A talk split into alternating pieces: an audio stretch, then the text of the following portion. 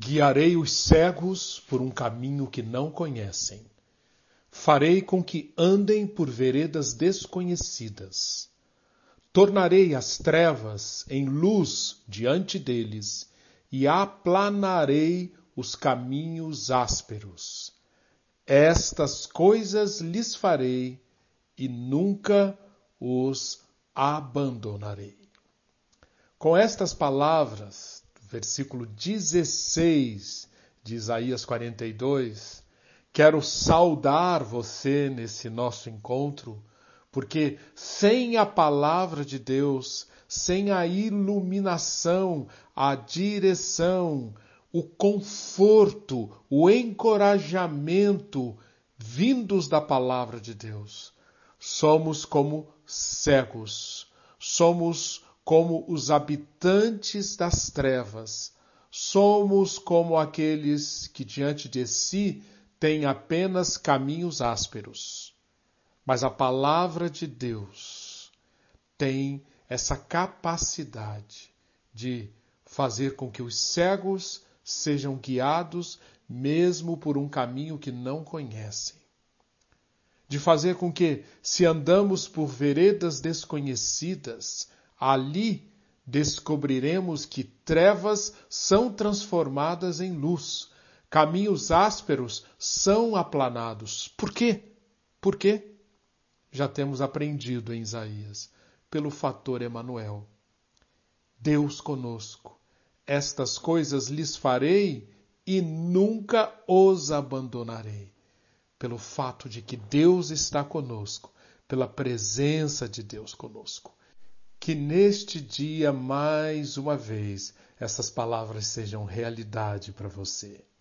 Este é o episódio 55 da série Justiça e Esperança para hoje. E o nosso tema, desde o último episódio, é a primeira missão do servo: estabelecer a justiça na terra completaremos em nosso encontro hoje o estudo do capítulo 42. Já vimos que neste capítulo Isaías apresenta o primeiro de quatro cânticos chamados os Cânticos do Servo.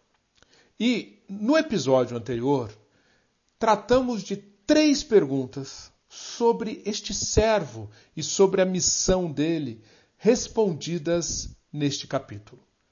As três primeiras perguntas foram: quem é o servo, a missão do servo e o que é justiça. Mas uma outra pergunta aparece aqui sendo respondida por Isaías. Quais as características desse servo? Ah, ele diz, Isaías: Eis aqui o meu servo. Quais as características dele? Note. Primeiro, ele terá o Espírito de Deus sobre ele. Ele é o eleito, ele é o escolhido. Dele, desse servo, Deus se agrada. Você, com certeza, está se lembrando aqui de Mateus 3, 13 a 17, quando o evangelista Mateus descreve o que aconteceu ali no batismo de Jesus quando Deus indica ali que aquele é o filho amado em quem a alma dele se compraz. Isso, sem dúvida, essa descrição de Jesus ali ao ser batizado está muito ligada com essa descrição de Isaías 42:1 sobre o servo. Deus está satisfeito com seu filho. Deus está satisfeito com o seu servo o Messias agrada o, o, o, a Deus, e mais do que isso, como, como que um, uma, uma, uma indicação da, da Trindade, não só o Pai e o Filho estão aqui sendo apresentados, mas também o Espírito de Deus é chamado para o palco. Isaías diz: Pus sobre ele o meu espírito e ele promulgará o direito para os gentios, assim como o Espírito foi chamado para o palco, lá em Mateus 3, na forma de uma pomba.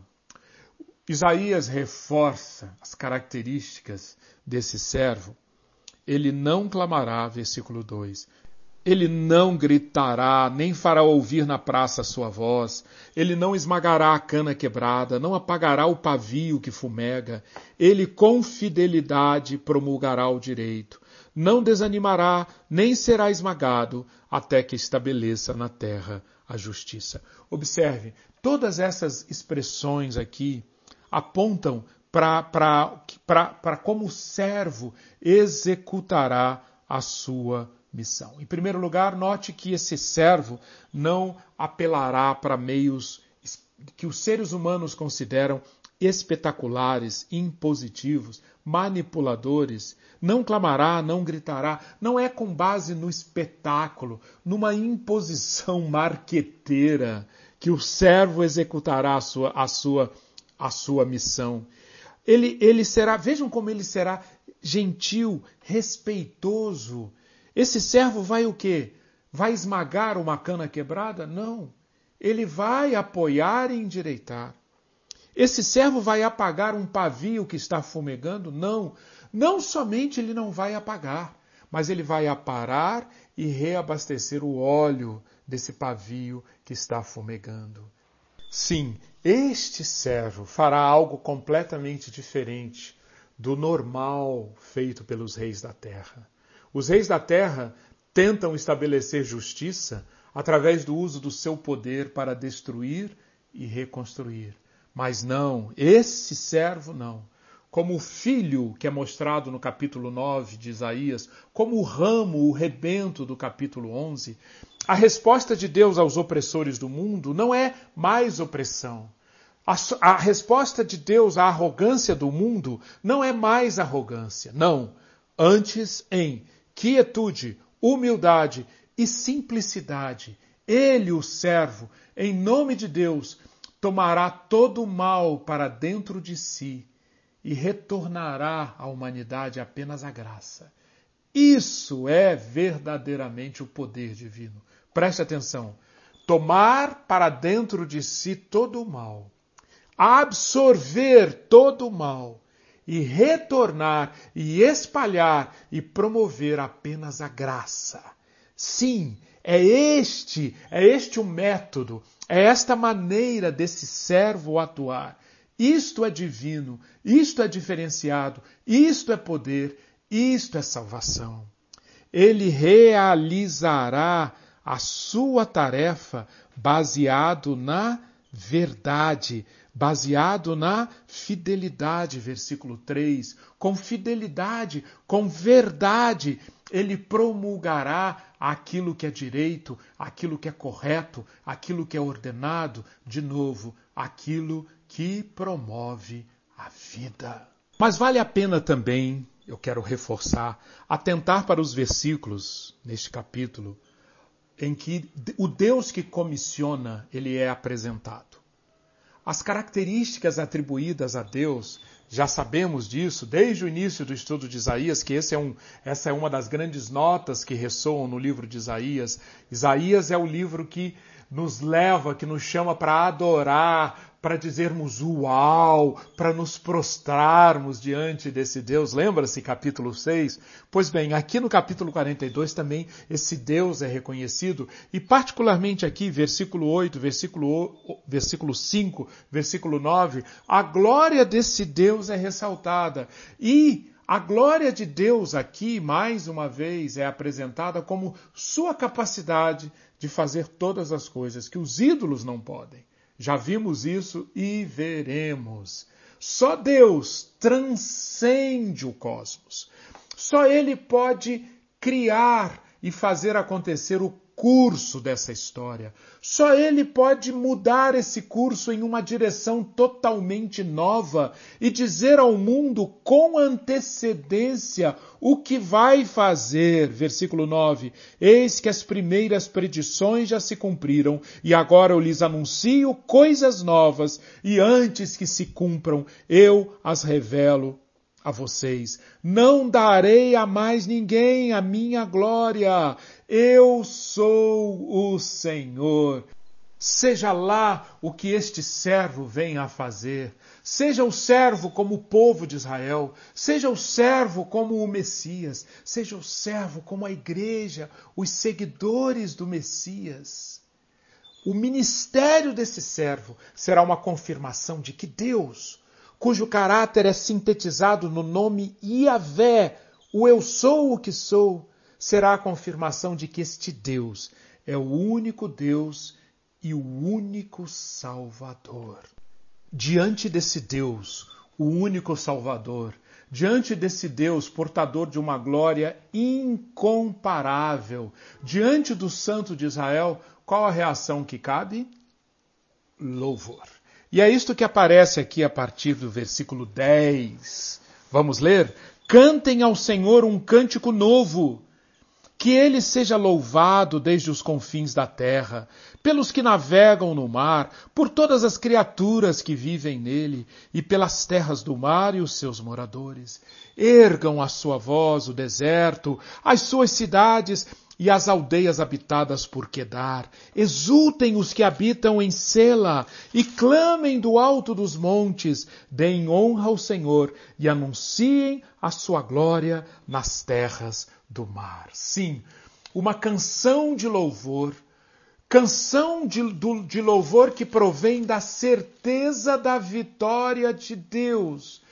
Essa súbita explosão de louvor lírico, comandado pela batuta do maestro Isaías, convoca todos os, os músicos dessa orquestra, os de perto, os de longe, os que estão no mar, os que estão na terra, os que a, habitam as aldeias de Quedar. Quedar representa os habitantes do deserto da Arábia. Ou seja, o autor vai dos mares mais longínquos e das costas mais próximas aos desertos do interior é um cântico novo. Por quê? Porque algo de novo está acontecendo na terra. O, o, o, o, anúncio do servo que trará a justiça de Deus à terra, que manifestará a graça de Deus, manifestará a sua glória de uma forma nunca antes ouvida. O servo de Deus tornará a salvação de Deus disponível para toda a terra. Por conta disso, pela novidade trazida aqui, o profeta é pego em um turbilhão de alegria e louvor e chama os habitantes da terra para se juntarem a ele. E Deus deve ser louvado por quê? Isaías nos dá dois motivos. Primeiro, pela certeza da redenção. Israel não precisa temer, a redenção é absolutamente certa. Segundo motivo, Israel, o povo de Deus, será redimido a fim de ser a evidência viva de que somente o Senhor é Deus. O povo dele deve ser testemunha dele, para provar por suas vidas que os ídolos são uma mentira. O povo de Deus não é rejeitado, não é abandonado. Na realidade, longe disso, ele é escolhido por Deus e será usado maravilhosamente no plano de Deus para se revelar ao mundo. Isto é ou não digno de muito louvor, de muita adoração, de muita alegria. A partir do versículo 13, Isaías sobe o tom desse cântico de louvor para uma nota com mais intensidade, com mais urgência. Isaías nos, nos permite ver o próprio Deus, Deus saindo como um valente, despertará o seu zelo como homem de guerra, clamará, lançará forte grito de guerra e mostrará sua força contra os seus inimigos. A metáfora aqui é, é maravilhosa, é para nos, nos, nos, nos convencer de que, embora Deus muitas vezes pareça silencioso e inativo, ele não é inativo ele não fica silencioso por acaso. No momento certo e nas circunstâncias certas, Deus agirá, Deus atuará em nome de si mesmo e nenhuma dificuldade, nem o poder dos seus inimigos, versículo 13, nem a fraqueza do seu povo. Olha o versículo 16, um povo fraco, Guiarei os cegos por um caminho que não conhecem, farei com que andem por veredas desconhecidas, tornarei as trevas em luz diante deles e aplanarei os caminhos ásperos. Ou seja, nem os inimigos poderosos, nem o, o seu povo com as suas fraquezas, com as suas vulnerabilidades, oferecerão obstáculo para a ação de Deus. Quando ele decidir, ele agirá. E é claro que ao longo da história, nós hoje temos diversos momentos em que isto aconteceu. Aconteceu no período do exílio, entre os anos 586 e 539 a.C., quando o povo exilado precisou ouvir este cântico que mostrava um Deus como guerreiro valente saindo na hora certa para lutar pelas suas causas. Depois do povo retornando do exílio, no período de 400 anos em que esse Deus pareceu ter ficado em silêncio entre Malaquias e o nascimento de Cristo, ou seja, em qualquer momento em que parece que Deus está inativo, parece que Deus se esqueceu, parece que Deus abandonou e ficou em silêncio. Isaías 13 a 17 esses versículos estão aqui para nos lembrar que este Deus que está sendo louvado é um Deus que, como homem de guerra, sairá na hora certa pela causa certa. É um Deus que, como diz no versículo 14, darei gritos como mulher que está dando a luz, e ao mesmo tempo ofegarei e estarei esbaforido. A, a outra analogia da mulher que, quando da mulher grávida que quando chega o momento, a criança vai nascer. E quando a criança nascer, Deus vai agir. De, versículo 15: Devastarei os montes e as colinas, farei secar toda a sua vegetação, tornarei os rios em terra firme e secarei os lagos. De novo, a despeito da fraqueza do povo, cegos, andando em trevas, enfrentando caminhos ásperos, esse Deus agirá. E quando ele agir, versículo 17, retrocederão e ficarão cobertos de vergonha os que confiam em imagens de escultura e que dizem às imagens de fundição: Vocês são os nossos deuses. Não é Ciro, o persa, que livrará Israel com seu braço poderoso, mas o Senhor só Deus é o libertador. Não importa quantas causas intermediárias, quantas agendas intermediárias ele use para cumprir seus propósitos. Só ele é o libertador.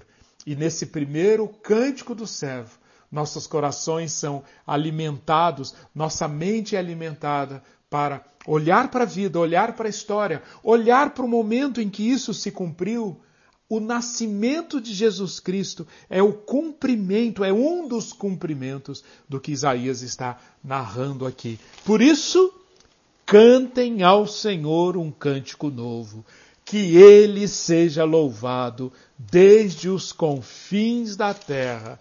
Ergam a voz, deem honra ao Senhor e anunciem a sua glória. E o capítulo 42 termina com um lamento sobre a cegueira de Israel. Ou seja, esse Deus que já foi mostrado levantando um servo, servo para estabelecer na terra a justiça. Um Deus que já foi louvado porque ele age, ele atua de acordo com a história da salvação que ele quer promover, com a implantação dessa justiça, dessa ordem que promove a vida sobre a terra. Esse Deus fala, esse Deus move-se, esse Deus atua, mas tantas e tantas vezes ele encontra um povo cego e surdo. Escutem surdos, versículo 18, e vocês cegos, olhem para que possam ver.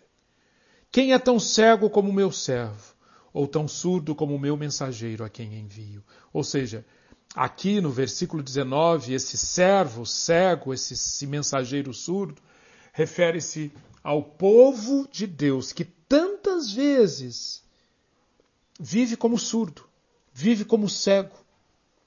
Vê muitas coisas, mas não as observa. Tem os ouvidos abertos e não ouve nada.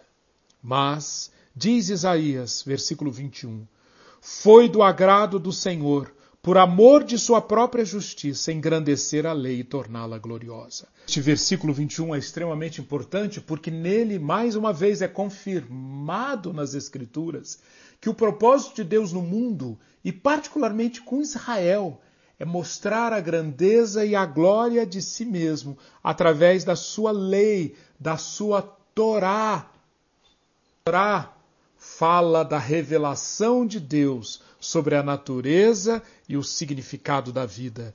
E é esta instrução que o mundo espera. E é isto que Israel foi chamado a expressar, a proclamar. E é isto que Israel tantas vezes negou. E o capítulo é concluído com Isaías tratando desse tema.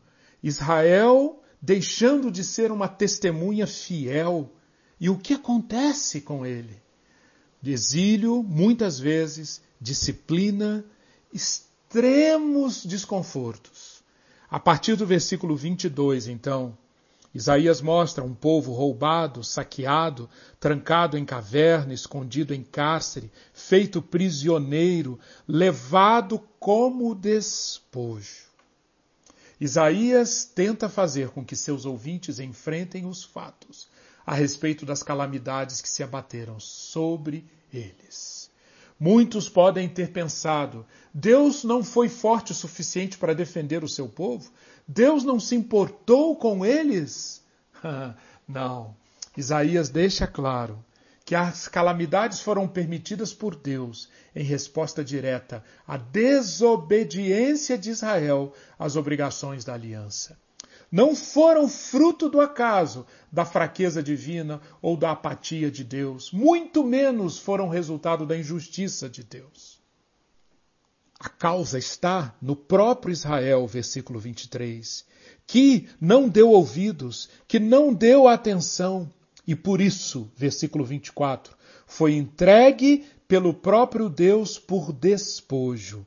Foi o próprio Deus quem fez isso, porque aquele povo insistiu em pecar, versículo 24, e insistiu em andar nos caminhos que negavam a lei de Deus, que viravam as costas para a gloriosa lei de Deus. Veja a descrição do final do versículo 24. Aquele contra quem pecaram e nos caminhos do qual não queriam andar, não dando ouvidos à sua lei. E o versículo 25 aponta, bota o dedo na ferida. O profeta mostra a natureza da cegueira do servo, esse servo que foi castigado, esse servo que não cumpriu o seu chamado. O servo é cego porque não extrairá as implicações corretas das experiências que teve com Deus. Que tremenda mensagem ao mesmo tempo tão sublime e ao mesmo tempo com tanta exortação para nós. Isaías nos ajuda a ver como Israel, chamado, falhou tantas vezes em cumprir esse papel, essa figura do servo do capítulo 42 e de dar louvor a Deus com a sua existência.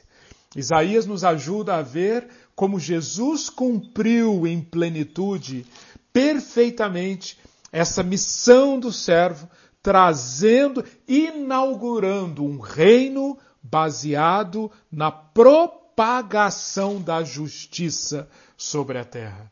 Mas Isaías nos, deu, nos dá também uma mensagem para nós, uma mensagem de exortação, de alerta. Como servos, estamos aqui. Será que cegos, surdos? Essas palavras do final do capítulo podem se aplicar a nós? Se Israel aprender a lição que está apresentada aqui, haverá esperança. Deus abençoe profundamente o seu dia. Amém.